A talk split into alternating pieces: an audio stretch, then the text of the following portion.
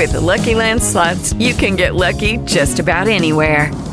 This is your captain speaking. Uh, we've got clear runway and the weather's fine, but we're just going to circle up here a while and uh, get lucky. No, no, nothing like that. It's just these cash prizes add up quick. So I suggest you sit back, keep your tray table upright, and start getting lucky. Play for free at LuckyLandSlots.com. Are you feeling lucky? No purchase necessary. Void where prohibited by law. 18 plus terms and conditions apply. See website for details. Bienvenidos a un espacio fuera de los límites del streaming. Welcome to a space outside the limits of moda. Profundizamos en lo que te gusta. We delve into what you like.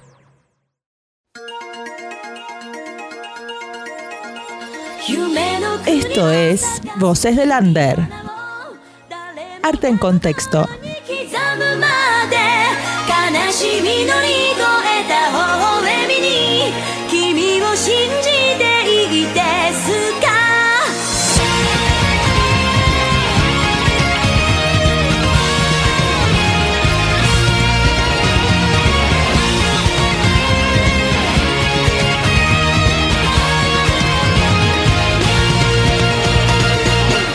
Muy buenas tardes, bienvenidos. Así comenzamos un nuevo programa en esto que es Voces del Under, nuestro espacio de difusión friki donde todas las semanas te traemos unas voces diferentes para que te cuenten cosas del mundo, cosas de la vida, de la vida friki. Y conmigo está mi periodista estrella mi favorito, Rodrigo López.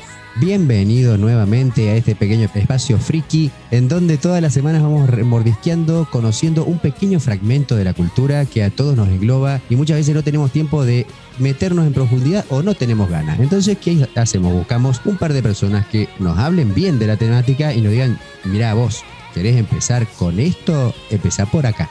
Hoy vamos a estar hablando de anime, algo que muchos hemos consumido, es muy poco probable que no lo hayas consumido, muchas veces has visto anime sin reconocerlo como anime. Bueno, hoy vamos a hablar de esas cositas y un poquito más con alguien, con dos personas que saben mucho, mucho del tema. Así que, ¿con quién vamos a estar, Ana Clara?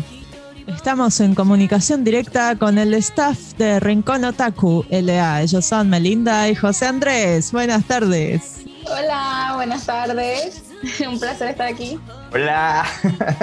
Muchas gracias por haberse conectado y cuéntenos de qué se trata Rincón Otaku. Wow, ¿de qué se trata? Mejor dicho, ¿de qué no se trata?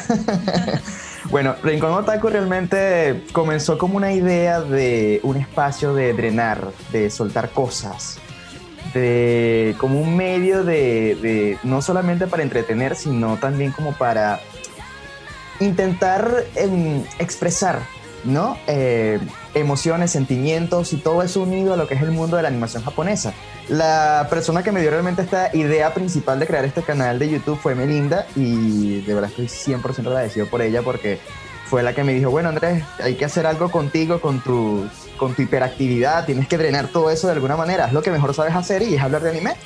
Y, y bueno, a partir de ahí empezó la búsqueda de qué nombre le vamos a dar y de qué manera vamos a hacer que esto se haga realidad. Y bueno, ella puede contarles un poco de los altos y bajos que tuvimos al comienzo del canal de YouTube, que bueno, fueron interesantes.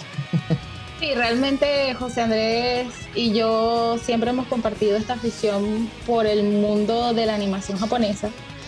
Eh, todo empezó porque, mm, eh, como tú decías temprano, normalmente veíamos en la televisión eh, est- estos dibujos animados que realmente no reconocíamos como anime, pero lo eran.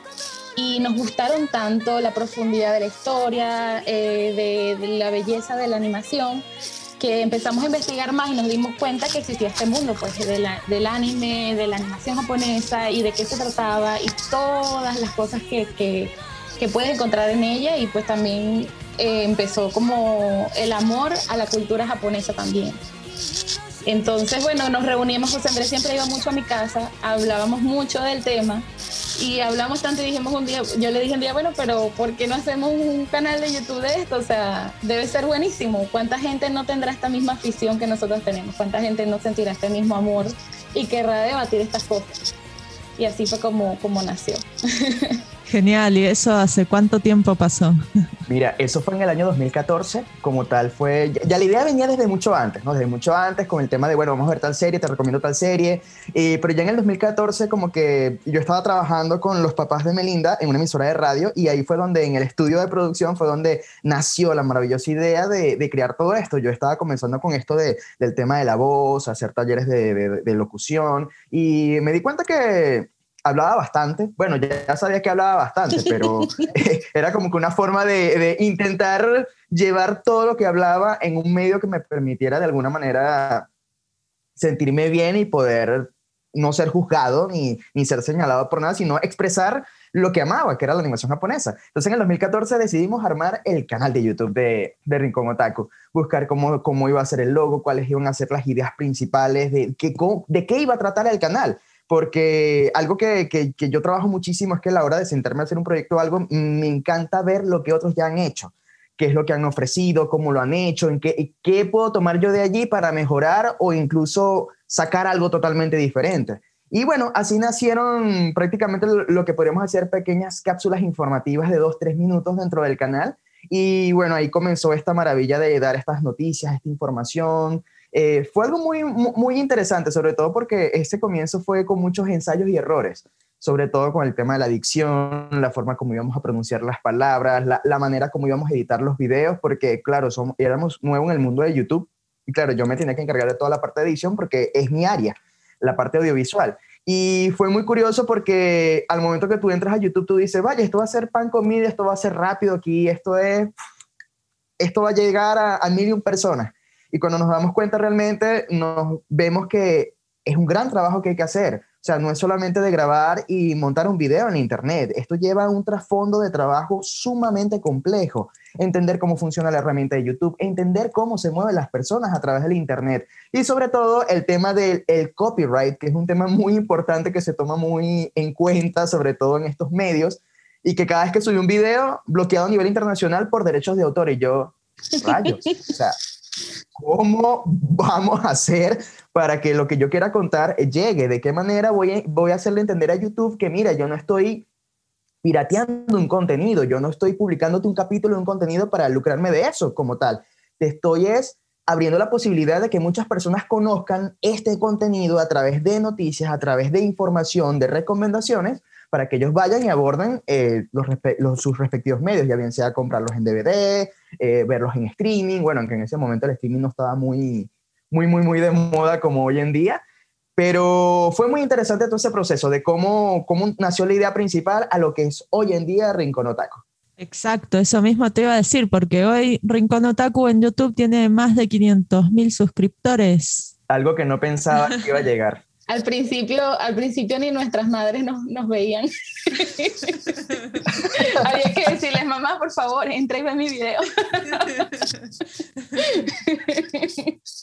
Fue, fue súper, súper loco y, y- y- y hubo muchos altos y bajos, porque incluso en ese periodo del 2014 al 2015 abandoné el canal porque se- sentí que el canal no estaba funcionando, que yo realmente no, no lo hacía bien, que la gente no le gustaba lo que estaba haciendo. Y me deprimí muchísimo, me deprimí mucho, mucho. Y bueno, Melinda era la que estaba yo como que, pero vamos, vuelvo a intentarlo, vuelvo a hacerlo, pero sí, pero no. Y, y fue súper muy loco porque después que yo había decidido abandonar completamente el canal de YouTube, en el 2016, eh, pasaron muchas cosas.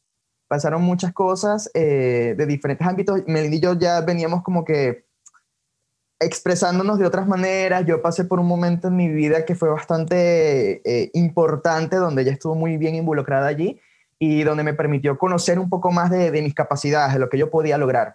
En el 2016 eh, salí de, del- de la ciudad donde yo estaba viviendo y me mudé a la capital de Venezuela, en, en la ciudad de Caracas, eh, con Melinda precisamente, me fue a vivir con ella y con su esposo en ese entonces, y yo comencé a estudiar la carrera de cine.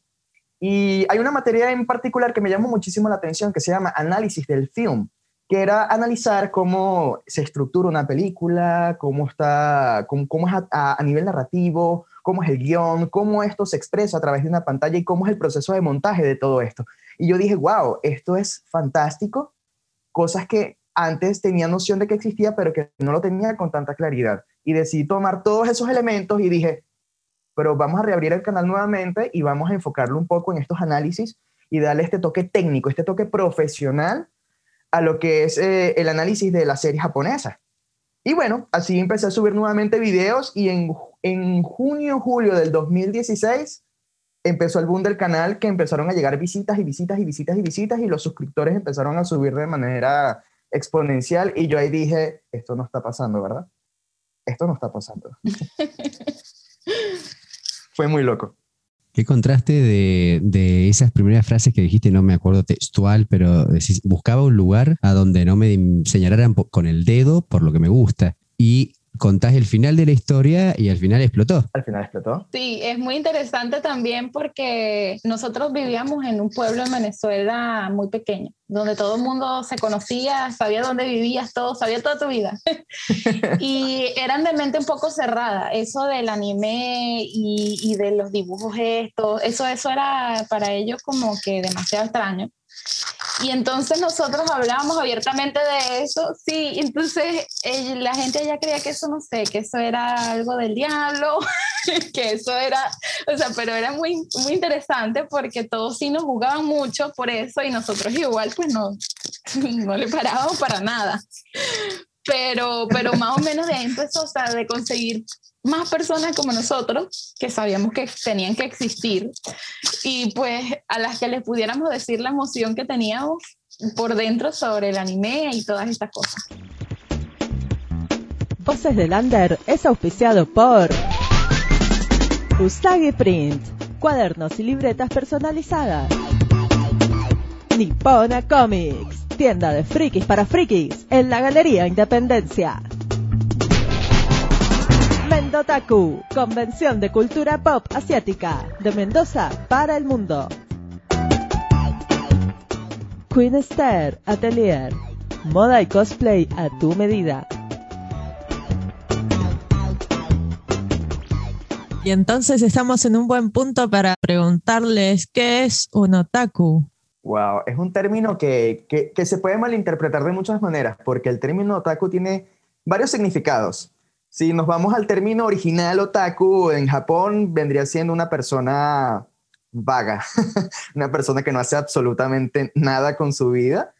Y es un término mal visto, muy mal visto. Pero si eh, hablamos del término hacia este lado de nosotros, hacia el occidente, es aquel que se apasiona, le encanta y le fascina todo lo relacionado a la cultura japonesa.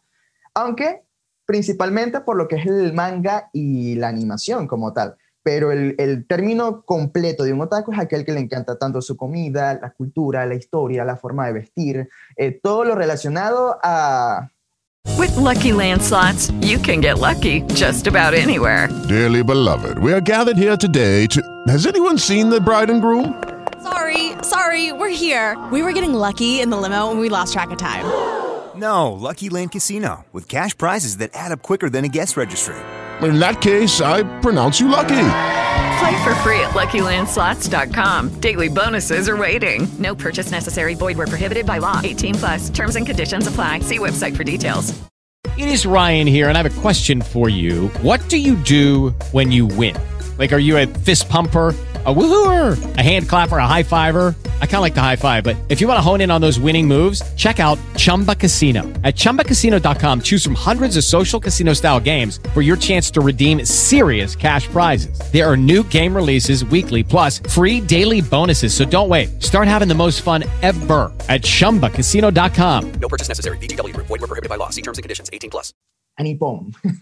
Ahora hay, una gran ola que no solo implica Japón, pero cuando estamos hablando de anime estamos principalmente hablando de Japón. Ahora, en nuestras Américas empezó recién a llegar algún anime y como decíamos antes, no, no identificado como un anime, sino como dibujitos animados en los 70 hace un montón de tiempo. No sé cómo llegó a ustedes a Venezuela, porque acá llegó Candy Candy, no sé cuáles otros habrán llegado en los 70. Correcto, sí. Llegaron muchas animaciones también, como dices tú, Candy Candy. Em, A ver, ¿cuál era otra? Mete- Meteoro. Desde, desde hace mucho tiempo que la gente no lo, no lo reconocía como anime. Massinger. De, ya de nuestra, de nuestra época, un poquito más adelante, bueno, un poquito bastante más adelante, nosotros, por ejemplo, yo veía eh, como Sakura Card Captors, em, había supercampeones, am, habían, habían, no sé, Pokémon, Digimon, todos esos eran muy famosos. Sí, eh, clásicos que eran en ese momento como que el, el, el, el boom que estaba teniendo en ese momento, ¿no? Estos, estos mm, eh, Kodomos y Shonen que estaban prácticamente haciéndose tan populares fuera de Japón que era lo que terminaba enamorando a mucha gente, que uno decía, vaya, pero ¿qué estoy viendo? ¿Qué es esto? ¿Esto de dónde sale? ¿De dónde viene? Y realmente uno no tenía muy claro de dónde. Yo desde muy pequeño veía Candy, yo lloré con Candy en toda su faceta de enfermera, con Terry, con Anthony, con todos. O sea, increíble esa mujer todo lo que sufrió y, y, y para al final quedar sola, triste y abandonada, pero con dinero. O sea, es una cosa muy... la típica telenovela, pero versión animada.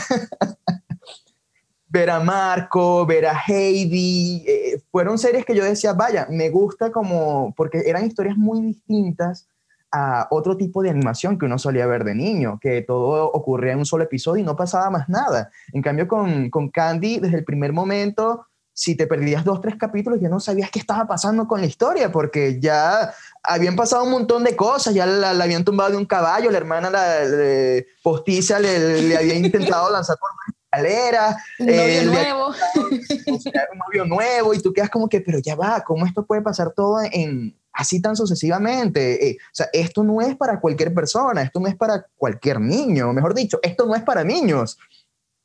Y ahí empecé como que a indagar, a averiguar, a investigar. Ya yo veía Meteoro también, eh, veía Massinger, pero simplemente decía que eran animados para gente adulta o para muchachos, pero no, no tenía idea que era animación japonesa, sino muchos años después, gracias a un canal eh, venezolano llamado Televen, que digamos que fue el que trajo el boom de la animación al país como tal, que trajo Dragon Ball, trajo Sailor Moon, trajo eh, Pokémon y una cantidad de series que yo me quedé como que, wow, ¿esto cómo se llama? Y ahí fue cuando descubrí que, que era animación japonesa, que le decían anime.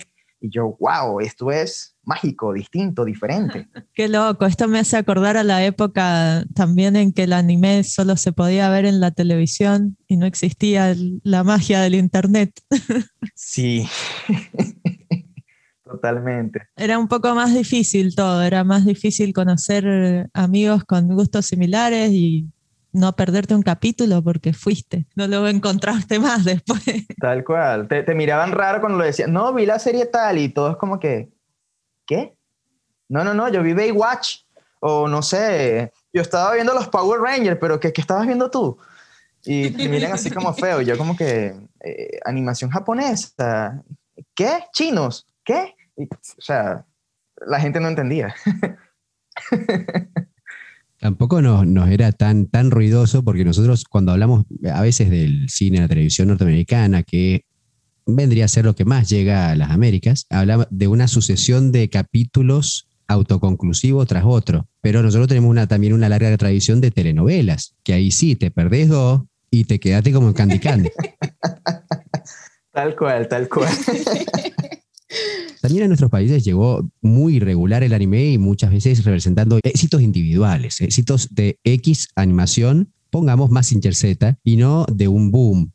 Que después, hace un ratito también nombraste que hubo un boom ya propiamente dicho de anime, porque hasta ese momento era el boom de Mazinger Z, de este o del otro. ¿Qué otras cosas vino de este boom que ya podemos decir, esto ya son animes, no, no, no hay forma de que sean otra cosa? Sí, bueno, esto creo que todo comenzó con Dragon Ball. Creo que todo, todo, todo comenzó con Dragon Ball, incluso para las personas que, que no tienen idea de qué es animación japonesa o qué es un anime, saben quién es Dragon Ball, saben el nombre de Goku, saben, ah, no, el Goku.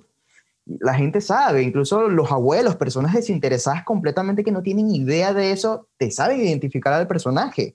Y es algo impresionante cómo esta, esta serie, que es la más popular de todo Japón, vendió tanto que a partir de ella empezaron a llegar otras producciones. Los Caballeros del Zodiaco también se convirtieron en un boom extraordinario, por lo menos acá en Venezuela.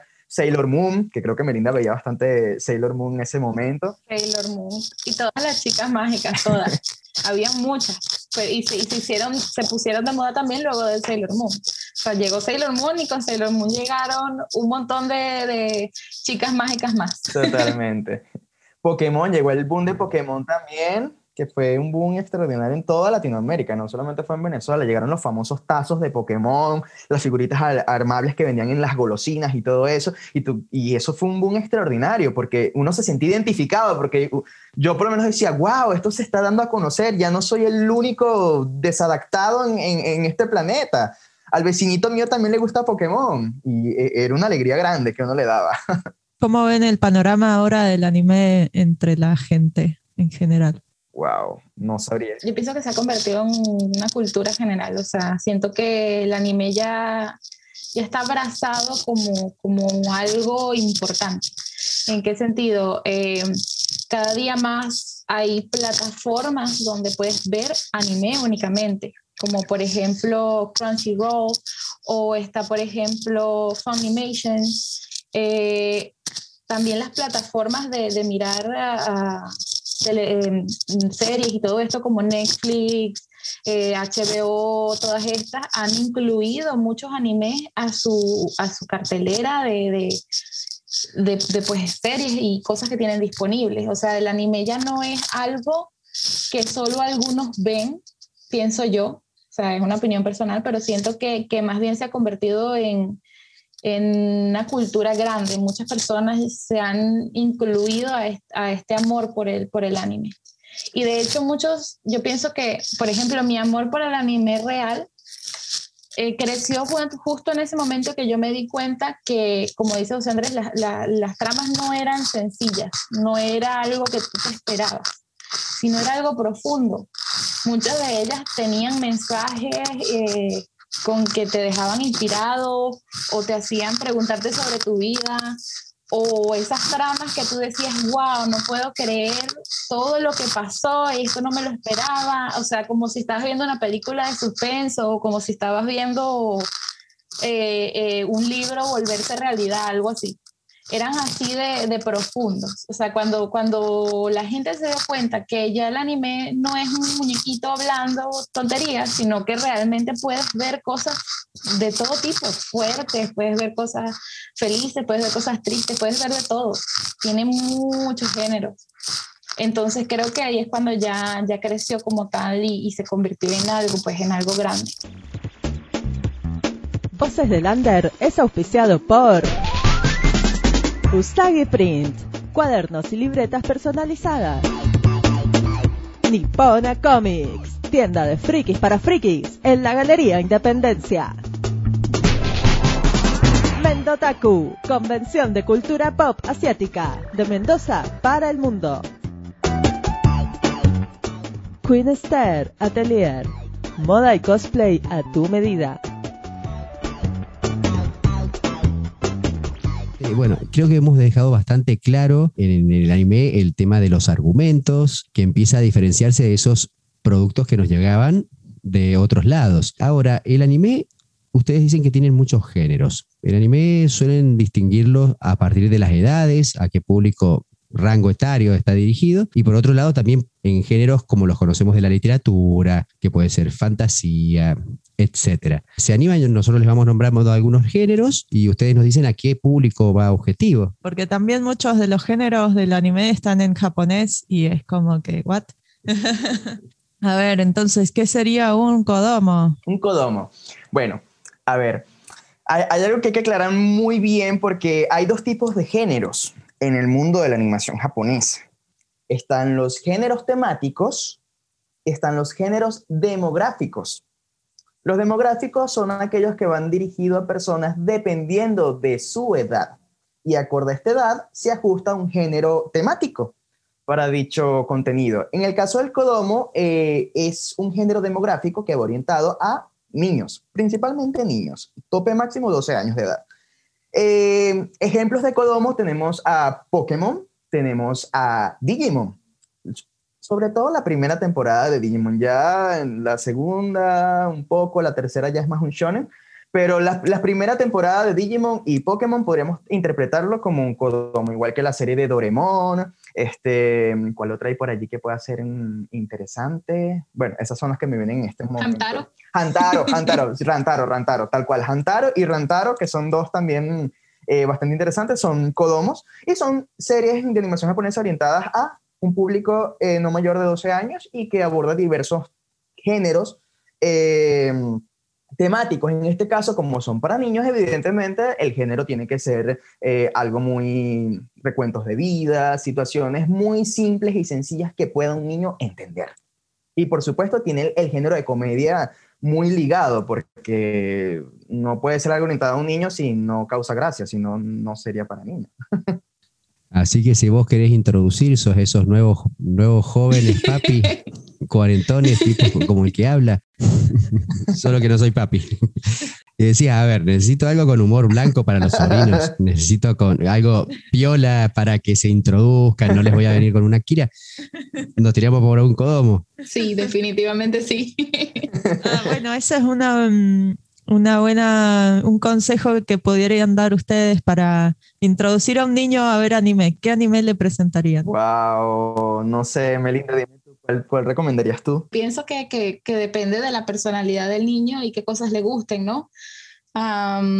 Yo era una niña de esas que si me ponías cualquier ah, cosa que fuese divertida, eh, o sea, que tuviese, que tuviese comedia y a la vez fuese, solo se me ocurre decir kawaii, pero no sé si me van a entender. Que fuese lindo, que fuese lindo y todo fuese rosado, a mí eso me encantaba.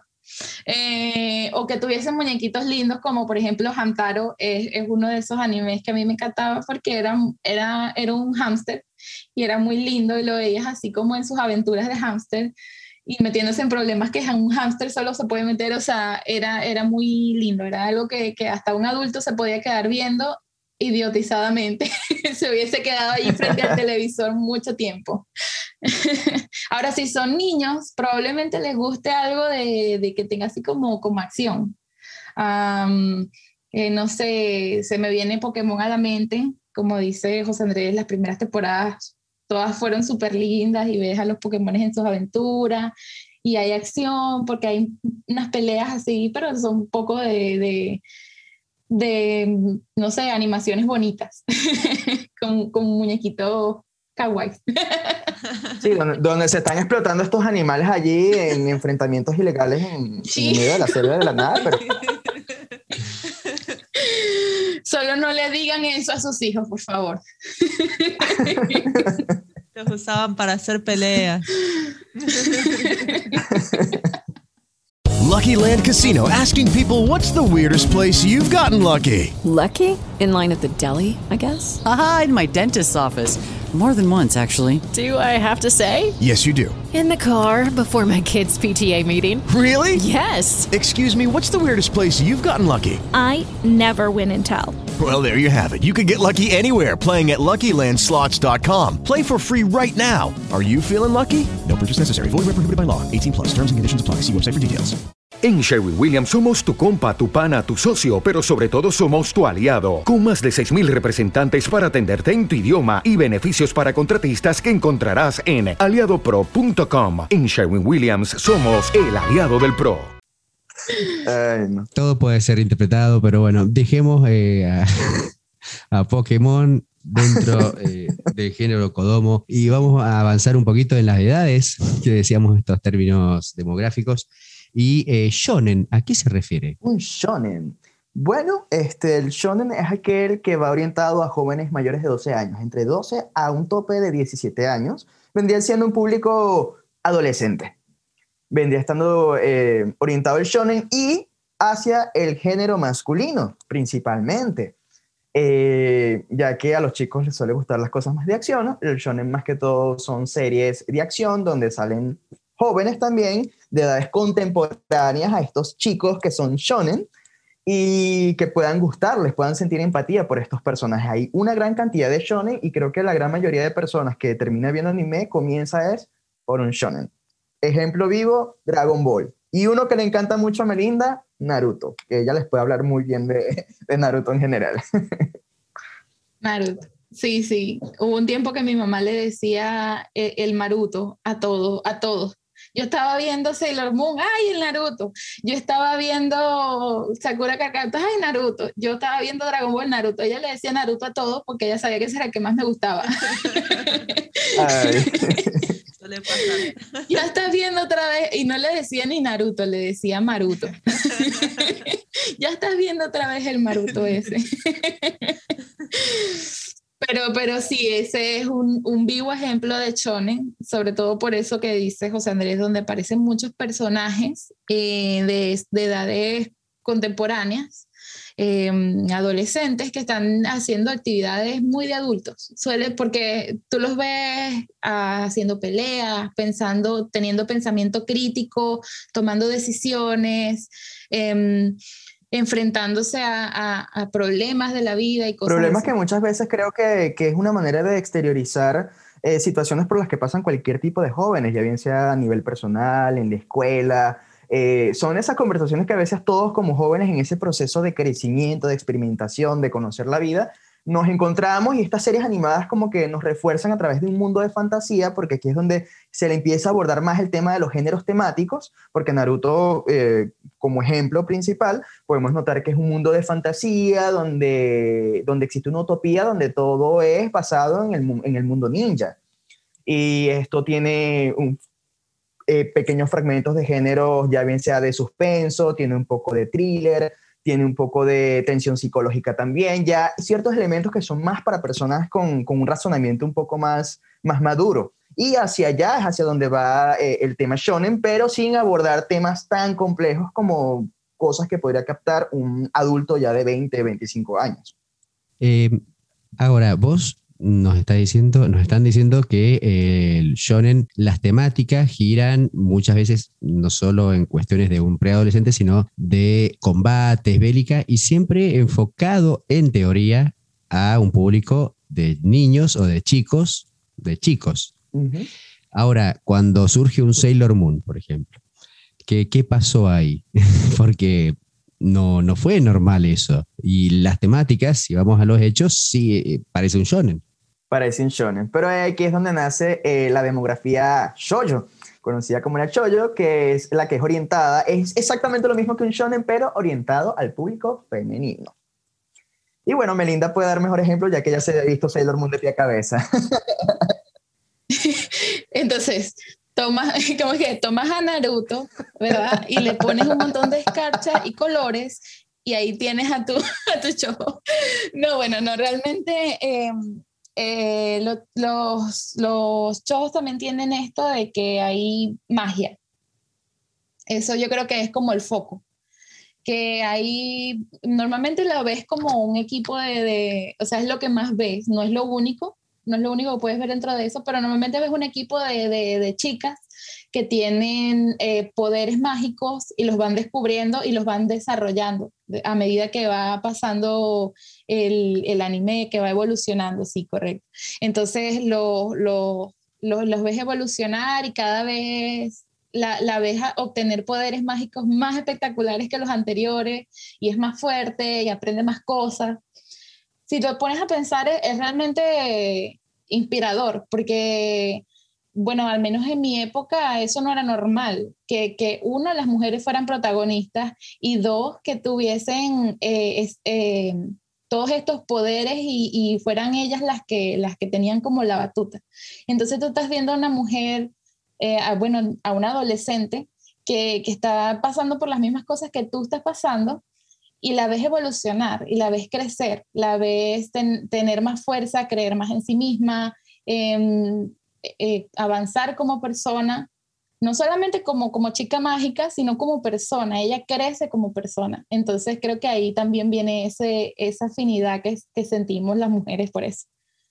Claro, eh, yo eh, también amaba, ¿no? Todos los, los chojos, los chojos, perdón, y los chones yo, yo era una mujer de esas que le gustaba todo. Entonces, entonces no era mi único target, pero sí debo decir que amaba eh, pues los animes como Sailor Moon. Y a partir de ahí, no solamente eh, se, se popularizó mucho el término chollo con, con el tema de la, de, la Sailor Moon, los Pretty Guardians, todas estas chicas con superpoderes, sino que a partir de ahí empezaron no solamente a poner géneros de acción, eh, estos géneros temáticos, sino que también venía el género romántico dentro de una historia. Y digamos que fue a, raíz de Sailor Moon que muchos entendimos que era un chollo y por qué había una mujer protagonista y no un hombre. Y ahí es cuando captamos, oh, es que Candy, la protagonista es una chica, toda empoderada, que pasó bastante trabajo, o sea, de verdad, ay, no, pobrecita.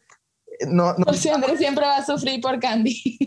no, es que esa mujer, wow. Era innecesario. Es que de verdad no sé si era un drama muy, es que no sé, había mucho drama en esa, en la historia de Candy, muy dramática. La- las, no- las novelas latinoamericanas quedaron tontas, de verdad, con todo lo que pasó Candy. y bueno, ahí entendimos que vaya, existen chollos que van, tocan más a lo que es la fibra emocional, más a lo que es la parte romántica, más a, a- a- a situaciones de vida, como hay otras que van, se van a la fantasía, a la acción, a, estos temas un poco más movidos, fantasiosos. Y de ahí se abre otro- un abanico impresionante de, de géneros temáticos que puedes encontrar dentro de un chollo. Ahora más adelante vamos a avanzar sobre los géneros temáticos, pero creo que nos ha quedado mm, en el tintero nada más el género adulto, Seinen, como público objetivo. El Seinen, Seinen, bueno, este es el que es público orientado para mayores de 18 años, personas ya que son mayores de edad, totalmente. Aquí en el Seinen se vale todo. Literalmente aquí puedes introducir todos los géneros temáticos existentes dentro de un Seinen, porque ya la persona tiene un- una inteligencia, ya tiene una madurez emocional y puede captar, puede percibir eh, información extracorpórea y más allá de lo que ve en la imagen, de lo que escucha, y va a poder entender. Y, y como esto tenemos grandes exponentes de lo que es el seinen en general, que, que- está combinado con diversos mm, géneros temáticos, como ello tenemos, por ejemplo, Neon Genesis Evangelion, que es un anime que causó polémica en el año dos- 95 al 2000, en, creo que en todos lados, por su densa historia, lo complejo que era, y que nadie entendía por qué rayos Chindi no se montaba en el bendito robot. Entonces, era un tema, era un tema. Y entender esto de la sexualidad, de cómo abordaba de alguna manera u otra, porque ya Shinji estaba pasando a ser, ya estaba dejando de ser un niño prácticamente, claro, eh, tenía 14 años, pero estaba cargado de una situación y de un conflicto que va más allá de su edad. Tenía que madurar prácticamente así, de la noche a la mañana, tomando responsabilidades que son responsabilidades de un adulto, salvar la humanidad. Bueno, es que ni de un adulto, o sea, creo que nadie está preparado para que te diga, mira, de ti depende el salvar la humanidad. Eh, es un tema complejo y complicado de manejar. Y ahí entendimos que había un abanico de, de- de contenido con el cual se podía jugar dentro de la animación japonesa. Neon Genesis Evangelio tiene comedia, tiene suspenso, tiene toques de terror, tiene thriller psicológico, tiene fantasía. Es un seinen que, que toma los géneros temáticos más complicados, como lo es el filosófico, eh, mezclado con thriller psicológico, combinado con gore, eh, con, con toques de comedia, con mucha acción y que aborda un trasfondo de, dramático que, que es impresionante porque son varias historias que se están contando a la vez y tú solamente ves un par de robots cayéndose a madrazos en, al estilo Power Ranger. Y eh, hay un montón de cosas de tramas que están ocurriendo más allá de ese enfrentamiento. Y es interesante cómo eh, un seinen puede abordar todo eso. Y hasta ahora Evangelion es uno de esos animes que es considerado no solamente polémico, sino un anime de culto, que enseña, que muestra, incluso en cine. eh, yo cuando estaba estudiando cine, incluso analizamos Evangelion, varios episodios de Evangelion, porque es increíble el nivel narrativo, lo, denso que es la información que te intenta contar a través de un plano fijo o a través simplemente de que vemos un vaso y escuchamos voz off o simplemente nos quieren mostrar algo que no es algo que podemos ver a simple vista, sino que tenemos que interpretarlo y llenar esos vacíos existenciales dentro de la, de la trama y darle un sentido. Y es interesantísimo, de verdad. Y otro ejemplo muy particular que, que me gustaría dar, que aquí quiero que me apoye un poco Melinda, es con un anime que podemos decir que es un gore de thriller psicológico que por lo menos para mí fue muy traumático y que es un seinen, pero mucha gente tiende a confundir con un shonen. Y es uno que se llama Higurashi no Naku Koroni, o Cuando las cigarras eh, lloran, como sería el nombre en español, que es con puros muchachitos de entre 9 a 14 años que viven en un pequeño pueblo, que van a la escuela convencional, pero donde empiezan a ocurrir cosas un tanto extrañas. Y es, es, interesante ver cómo el género, eh, mucha gente lo confunde eh, con un shonen por el hecho de que tratan de, de, empatizar con estos niños, pero que son niños que están con una trama compleja que, que no va acorde a la edad de ellos. Es mucho más grande que, que lo que ellos realmente pueden manejar. Y es una trama que de verdad es un anime que recomiendo muchísimo, pero que no es para todo el mundo. Melinda puede dar más detalles sobre, sí. sobre Higurashi no Koroni. Bueno, sí, sí, recomiendo discreción y, e incluso diría que, que, padres vean bien cuando sus hijos estén viendo animes de que algunos se ven muy lindos, sí. pero no lo son. y este es exactamente el caso. Eh, empieza, como dice José Andrés, una trama muy linda, muy normal, los niños compartiendo, son niños de varias edades, pero se empieza a tornar compleja y oscura. eh, muchas cosas pasan eh, y um, lo interesante de este anime es que no es simplemente un gore, no es simplemente tensión, no es simplemente eso, sino que hay una historia bien compleja de fondo. Una historia que te van desarrollando y tú no la entiendes de, del todo hasta que se termina. En el último capítulo es cuando te empiezas a decir, wow, ahora todo tiene sentido. Hasta ese capítulo simplemente estás viendo algo y no sabes qué es. Entonces, eh, es interesante porque, porque uno es muy fuerte, visualmente ver algunas personas no lo soportan. Y dos, eh, eh, te deja pensando mucho, o sea, tienes, tienes que usar mucho tu mente para llegar a las conclusiones, de entender. Y de hecho, es este anime viene de unos videojuegos. Eh, y no es únicamente, no es únicamente una animación. Eh, y hay varios videojuegos que, que, se llaman When They Cry y son, son varias versiones. O sea, este es uno de los arcos y algunos personajes eh, pertenecen a otros, a otros videojuegos que también son parte de, como de esta rama. Eh, eh, ahora acaba de salir una, una temporada 2 que al principio se creía que era una remasterización porque este anime es muy viejo. Sin embargo, eh, terminó siendo una, una secuela. Recomiendo a los que sea que lo estén viendo, no, si lo están viendo por primera vez, no vean el segundo, empiecen desde el viejo, porque no es, no es una remasterización, es una secuela. Algo que hasta yo también pensaba que iba a ser una, un remaster, incluso lo llegué a pensar hasta el capítulo 4, pero ya después de allí que empecé a ver que todo empezó a cambiar, yo dije, ok, ya va, esto es algo nuevo. Este, este, este anime juega mucho con, con, con tiempos, con, con tú, tú ves que pasan las cosas una y otra vez, pero de forma diferente. Y nunca entiendes qué está pasando sino hasta el final, que es cuando te explican por qué estás viendo todo repetido y estás viendo como muchos arcos de tiempo.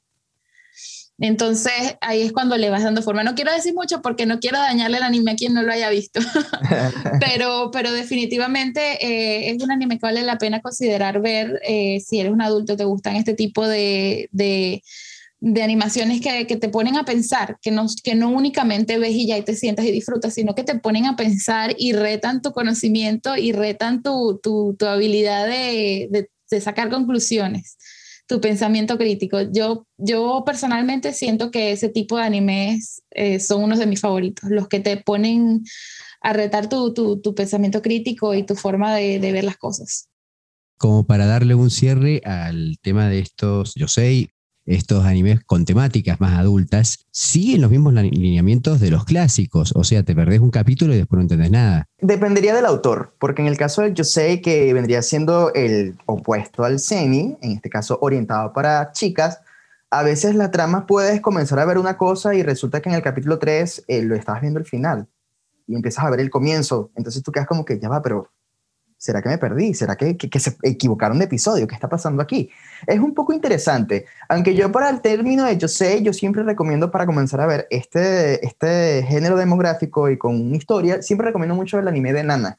Me parece que es un anime base muy sólido, con una trama que comienza bastante sencilla y que poco a poco se va adentrando a este mundo de la madurez una mujer adulta, los conflictos de una persona adulta, y, que es un anime que de verdad recomiendo, no solamente a chicas, sino también a chicos, porque hay mucho, mucho que tomar de allí y que aprender, porque eh, algo que me gusta mucho de los Yosei, a diferencia de muchos seinen, es que los Yosei siempre tienden a darte un mensaje eh, que puedas tomar para aplicar a tu vida. Son muchos más sensibles, son muchos más emocionales, tienen un- una, una gama de, eh, de color emocional eh, mucho más sensitiva que lo que te puede dar un seinen, que es más como que, bueno, vamos a la violencia, vamos a la acción, vamos a, temas mucho más drásticos psicológicos que te van a hacer volar la cabeza. El Yosei es más como que conocer cómo es la vida de una persona adulta y entender de que te- te- tenemos que volver a ser niños una vez más porque desear ser adulto es como que complicado. Yo por ahí lo que recomiendo para estos tipos de series es tener paciencia, porque por ejemplo me pasó que compré el manga número uno de Nana y el dos. Y digo, pucha, pero esta historia no está avanzando y no compré más porque me cansé.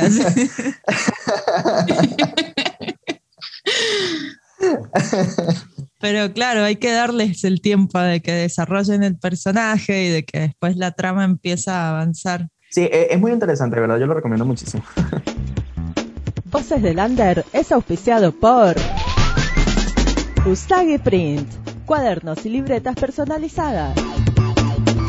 Nippona Comics, tienda de frikis para frikis, en la Galería Independencia. Mendotaku, convención de cultura pop asiática, de Mendoza para el mundo. Queen Esther Atelier, moda y cosplay a tu medida. En pocas palabras, ¿por qué ver anime? Ok. bueno, ¿por qué ver anime? Yo pienso que el anime es una puerta a descubrir cosas nuevas, a um, aprender de culturas diferentes, a abrir tu imaginación, a, a que no, no sea lo mismo de siempre, a lo que ya estás acostumbrado, sino te enriquezcas de historias, de personalidades, eh, de, de- lugares que no conoces, porque el anime te transporta a lugares, o sea, conoces co- cosas que nunca has visto en tu vida eh, y te imaginas mundos que no creías posibles.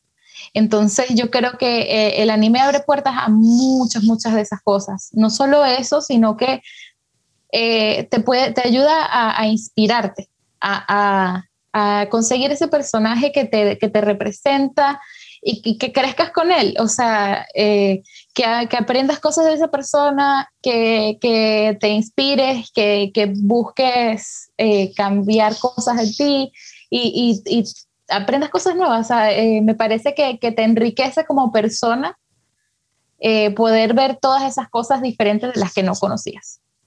Totalmente. El, el anime para mí, y pienso que eh, más allá que una recomendación, eh, para mirar, siento que es como disfrutarlo como un estilo de vida. Porque más allá de que sean animados, eh, muchos de ellos enseñan. Te, como dijo Melina, te transportan a cosas que, te permite abrir un abanico de posibilidades en todos los sentidos, a nivel emocional, a nivel artístico, a nivel creativo.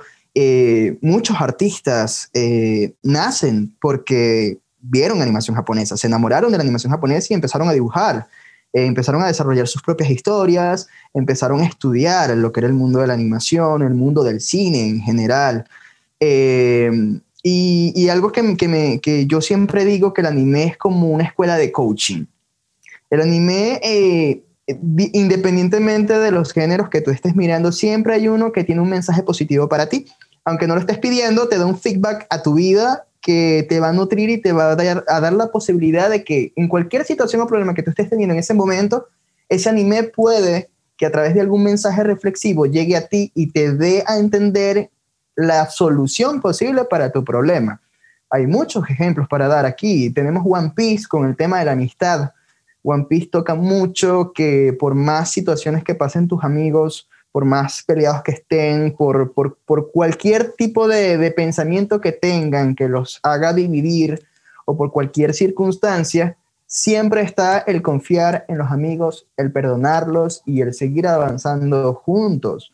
Tenemos Boku no Hero Academia, que es otro shonen que está muy de moda también, que el, su protagonista te enseña a la perseverancia, a que no importa si los demás te dicen, tú no sirves para eso, tú no naciste para hacer eso, ya hay demasiados como esos, te da la motivación de tú seguir adelante y decir, yo puedo hacerlo porque yo quiero hacerlo, te da la energía, te da la, eh, todas las herramientas para que tú digas, así todo está en contra de ti, yo quiero hacer esto en la vida porque así me lo quiero proponer y no porque tú me lo impongas. Hay muchos ejemplos para dar, este no es solo el único y pienso que estas series, más allá de que sean dibujos animados, están para enseñarnos, enseñarnos de una manera muy creativa, de una manera muy fantasiosa y que tiene una forma particular de proyectar las emociones humanas que creo que ningún otro medio puede lograr. De una, excelentes reflexiones para cerrar este programa. Y no nos olvidemos que si querés saber un poquito más de lo último que mencionamos, también sobre formatos, distintos animes, tenés un rincón dedicado al otaku. Recuérdennos dónde podemos encontrarlos. Melinda, adelante. Ah, ok, pero yo me quedé como esperando. Eh, nos pueden encontrar en Twitter, en Facebook, en Instagram y por supuesto en YouTube. Eh, y bueno, en todos nos pueden encontrar como Rincón Otaku LA. Ah, en TikTok, siempre dejo el TikTok afuera, lo siento. Ah, bueno, vos pequeño ñoño que nos estás escuchando, espero que hayas anotado, espero que visites Rincón Otaku si es que no lo conocías, porque quizás si sos un otaku ya lo seguías de antes y que te hayas inspirado con las palabras de Melinda y de José Andrés. Y te damos muchas gracias por estar con nosotros, por compartir este lugar dedicado al fandom, más que todo desde la visión de los fans, que somos todos, todos tenemos un pequeño ñoño adentro y cada semana te vamos a seguir trayendo, como lo venimos haciendo hace ya cuatro años, un pequeño fragmento, una pequeña temática, algo para que vos digas, a ver, acá voy a satisfacer mi curiosidad básica y luego voy a encontrar un creador de contenido que me va a tirar un montón, montón de info sobre esto que me interesa como lo es Rincón Otaku. Muchas gracias chicos por compartir con nosotros todo lo que saben y también por pasarla también en esta entrevista que hemos hecho larguísima y que ha quedado muy, muy jugosa. Definitivamente eh, ha sido un placer para nosotros estar aquí y pues definitivamente disfrutamos cada segundo. Perfecto, me alegro muchísimo. Totalmente, totalmente. Muchísimas gracias, de verdad. Muchísimas gracias por la invitación y bueno, espero que esta no sea la primera vez que estemos en su programa. Ya más adelante esperemos estar siendo invitados por conversar de cualquier otro tipo de tema, también relacionados al canal, quién sabe. De verdad fue muy agradable el compartir con ustedes, son lo máximo y de verdad que esta entrevista fue súper enriquecedora desde muchos puntos de vista. de una que sí, espero que sea enriquecedora para vos que nos estás escuchando y tenemos que agradecer, por supuesto, a nuestros auspiciantes, que gracias a ellos seguimos transmitiendo semana a semana. Muchísimas gracias a Mendotaco Eventos, que nos acompaña, a Nipona Comics, la tienda de cómics de la Galería Independencia. Muchas gracias a Usagi Print, que nos hace unas remeras y que puede imprimir todo lo que vos quieras de cualquier cosa. Oh. Y muchas gracias a Queen Esther Atelier. Te puede diseñar todos los trajes, todos los cosplays, todo lo que necesites. Una mano profesional de confección. Así que vamos cerrando este programa. No te pierdas todos los jueves 19 horas Argentina. Vas a escuchar un fragmento de la cultura friki por Voces de Lander, nuestras entrevistas y de lunes a viernes de 15 a 17 horas por Radio Génesis tenés música pop asiática Anisong, sobre todo, K-pop, eh, J-rock, de todo. Todo lo que se te ocurra, toda la música ñoña por Radio Génesis de lunes a viernes. Así que así nos despedimos y hasta la semana que viene. Voces de Lander es auspiciado por Usagi Print, cuadernos y libretas personalizadas. Nippona Comics, tienda de frikis para frikis en la Galería Independencia. Mendotaku, Convención de Cultura Pop Asiática, de Mendoza para el mundo. Queen Esther Atelier, moda y cosplay a tu medida.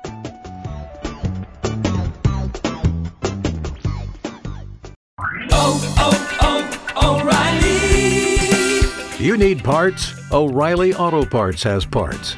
Need them fast? We've got fast. No matter what you need, we have thousands of professional parts people doing their part to make sure you have it.